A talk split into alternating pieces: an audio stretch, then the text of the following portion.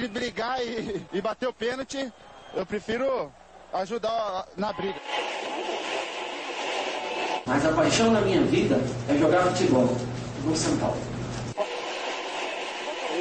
Eu só não falo palavrão porque eu sou um profeta, mas aqui é São Paulo. E começa agora mais um SPF Cast, o podcast da torcida tricolor.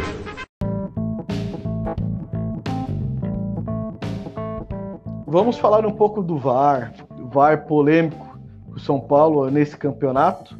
São Paulo já foi prejudicado algumas vezes. Uh, teve uma polêmica recente, né, nesses dias.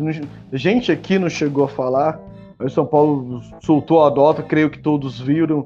O São Paulo não, vai, não ia entrar né, com, com recurso para anular jogo uh, por causa disso, por causa que o São Paulo nunca teve, eu espero que nunca terá títulos se vier com asterístico. Uh, eu acho isso uma boa conduta, uma vez que realmente uh, o lance, para mim, estava impedido e a, a, o procedimento foi muito mal concluído. Né? Eu e Leandro, para quem acompanha a gente aí no Twitter, aí já tinha visto que a gente comentou isso logo após o lance ocorrer antes da partida acabar, que a gente não pediria anulação do jogo, mas pediria sim uh, um, um, um, acerto de procedimento, uma suspensão para os envolvidos, porque se tem um protocolo, se tem um procedimento que tem que ser cumprido, então tem que se valer esse procedimento. A gente não pode simplesmente ah, acontecer um erro e deixar passar. Erro acontece? Acontece com todos mas tem que ter punição para não ocorrer mais. Porque não é a primeira vez que esse erro acontece, não só com o São Paulo, mas no campeonato. Que para mim teve interferência externa. Então, interferência externa é algo proibido no futebol. Eu acho que se teve, se realmente teve, tem que arrumar uma forma de não ter. Não pode o cara do VAR esperar o cara da televisão falar o que aconteceu para aí sim ir lá e, e dar o parecer. Então. É, não pode, né? Não pode. É, então... a gente comentou isso do, do jogo contra o Ceará, que foi uma polêmica muito maior do que deveria ser, né? Eu fiquei até, entre aspas, assim, um pouco com dó do, do trio de arbitragem né, que estava em campo no, no, jogo contra o Ceará, porque se for ver, eles acertaram. O, o Bandeira deu impedimento, o juiz olhou e falou: é impedimento, beleza. Já tava todo mundo crente que ia ser anulado o gol. E aí, quando passou o primeiro replay, eu falei: ixi, já era. Pablo estava impedido no primeiro lance e participa. Não tem muito o, o, que você argumentar quanto a isso. E aí o VAR que foi bem cruel com eles, né? O pessoal que tava no VAR, né? Porque deram um gol, e claramente eles deram um gol porque viram só metade do lance, né? A metade em que o Pablo tava legal, né? Que é a segunda parte do lance. E aí era óbvio que na primeira. Depois eles viram a primeira parte e aí anularam. Só que aí ele já tinha dado a saída, então eles. Nossa, eles ferraram com a vida do, do árbitro ali. Porque ele fica meio no escuro, né? Ele tá só ouvindo, ele não tá vendo as imagens, ele tá ouvindo o que os caras estão falando. Então fiquei até com dó, mas eu, eu falei, como você já até falou, para mim não tinha que ter entrado na justiça. Era um gol ilegal, ponto. Era um gol ilegal, acabou. O Pablo estava impedido no, no primeiro lance.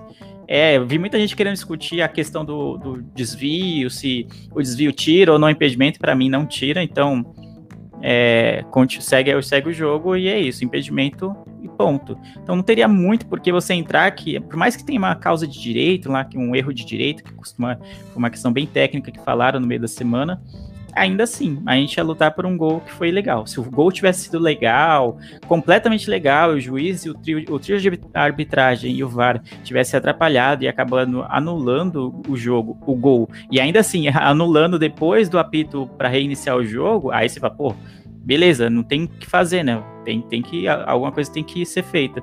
Mas o que eu acho pior é que parece que o, o pessoal que tá no VAR, a impressão que eu tenho é que eles não têm um treinamento contínuo de como usar as ferramentas que eles têm, de como usar as telas, de como ir, voltar, sabe, coisa bem que seria básico, né, já que você tá ali, de como operar ali as câmeras, as, as telas de uma maneira rápida.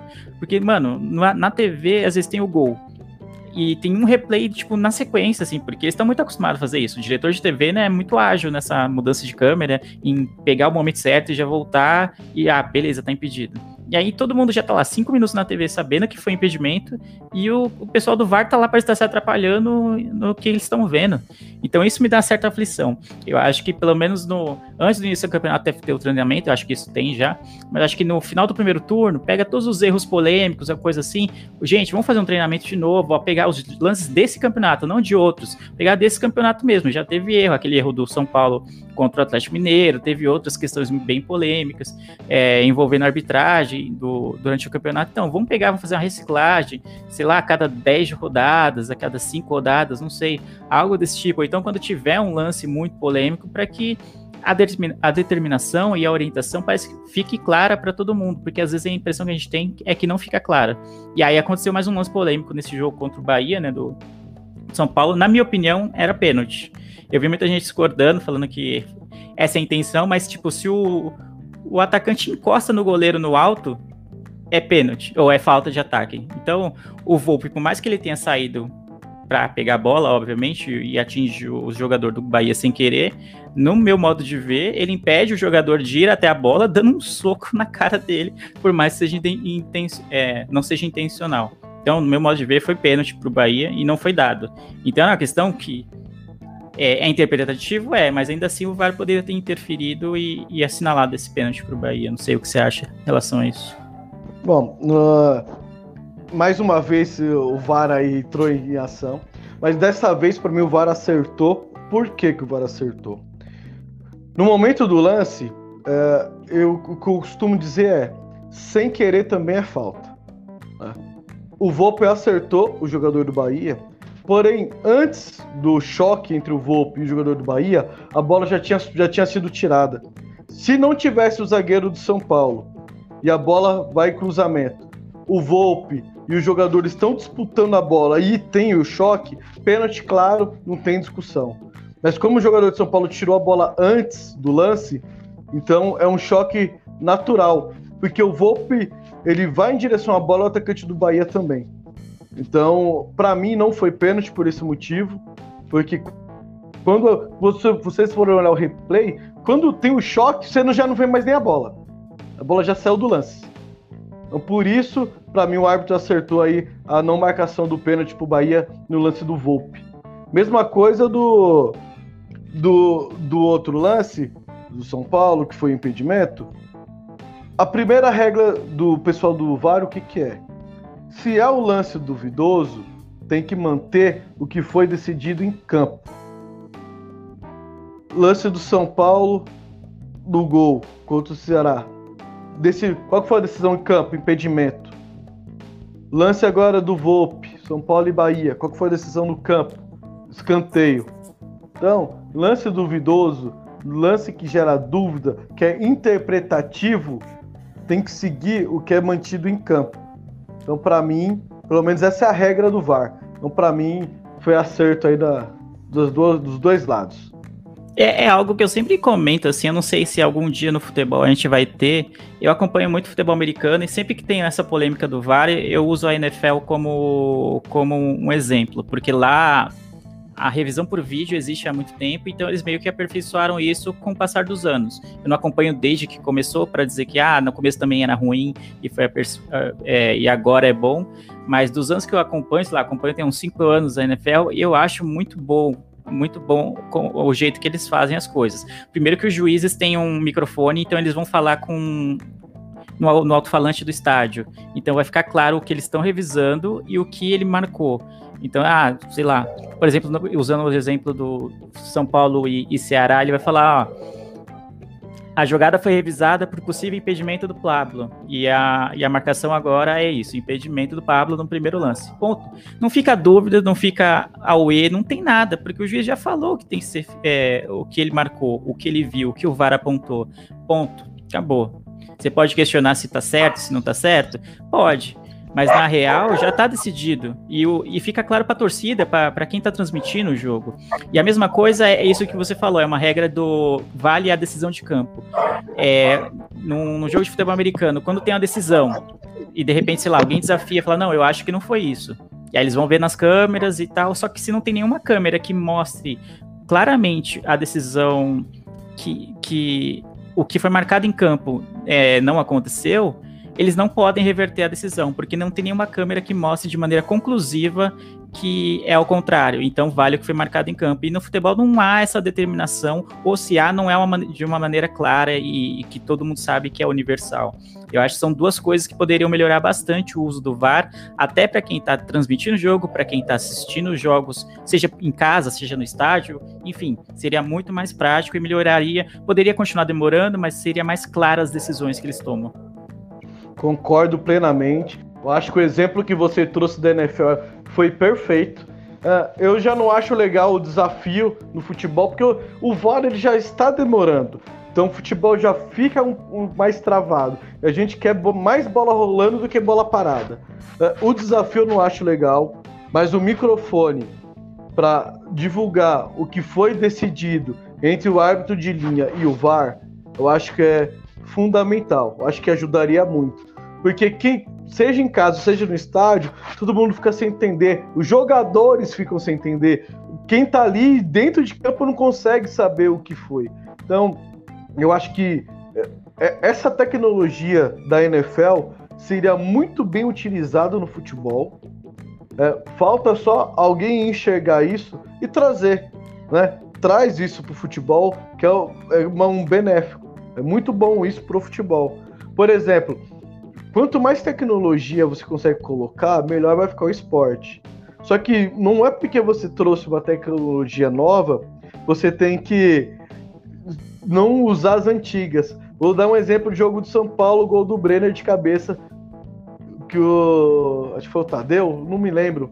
Contra o Goiás, foi, né? Foi, contra o Goiás. Contra o Goiás, da, da linha da bola. Temos a tecnologia da linha da bola. Por que, que não está sendo utilizado? Só está utilizando o VAR.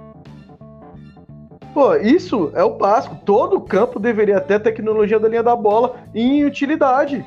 Pô, passou, vai vibrar, acabou. Simples. Simples e rápido. Aí espera, vai, aí fica cinco minutos parado.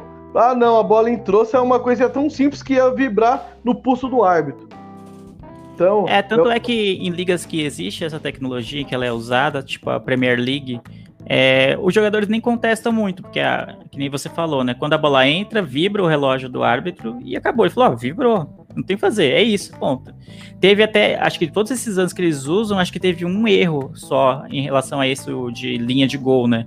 É, não, sei o que aconteceu com o relógio lá que não vibrou. E aí teve um gol que a bola claramente entrou e não deram, mas sei lá, foi um, um lance sei lá, de quantos anos? 5, 10 anos que usa essa tecnologia.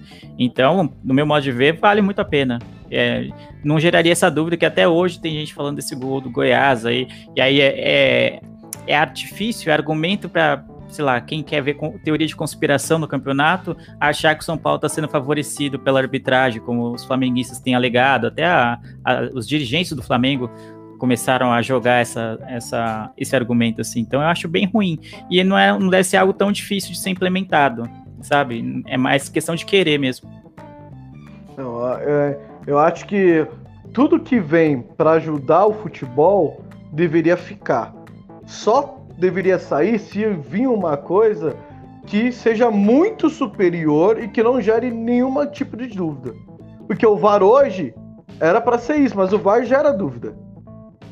E é uma coisa totalmente diferente da linha do gol, do reloginho. Coisa simples e prática. Entrou, vibrou, acabou.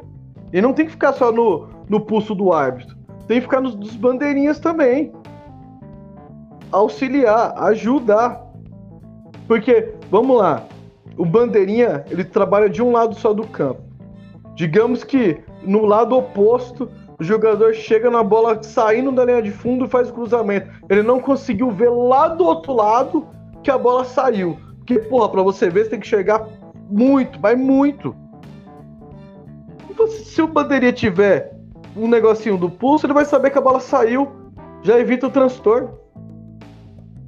Eu acho que isso ia facilitar não só para lance de gol. Para que se tem essa tecnologia das linhas, por que não usar no campo inteiro? Nos quatro campos do campo. A gente vai saber se a bola saiu ou não. Evita muita coisa, a bola saiu, por isso que aí o cara faz o cruzamento o cara faz o gol. Aí ah, vai ter que usar o VAR para ver. Hoje tem o VAR, mas e aí quando não tem? Então acho que deveriam ser utilizados. Fora isso, Uh, Leandro, mais alguma coisa para falar do VAR? Não, por enquanto só do VAR. É, jogos, jogos do São Paulo têm tido muita polêmica em relação a isso, mas por enquanto só. Ou seja, asterísticos é só para outros times aí. Zero. Nós, a, a postura do São Paulo para mim foi perfeita. Para finalizar esse assunto, para mim foi perfeita. Meio que saiu, conseguiu sair por cima de uma situação que era bem complicada e que tinha muita gente querendo, forçando a barra para que o São Paulo entrasse na, na justiça. Então eu acho que não ia levar nada. Seria um desgaste muito grande por algo que é um gol claramente ilegal do São Paulo. Então, ainda bem que não entrou, meio que morreu o assunto e vamos embora. Vida que segue.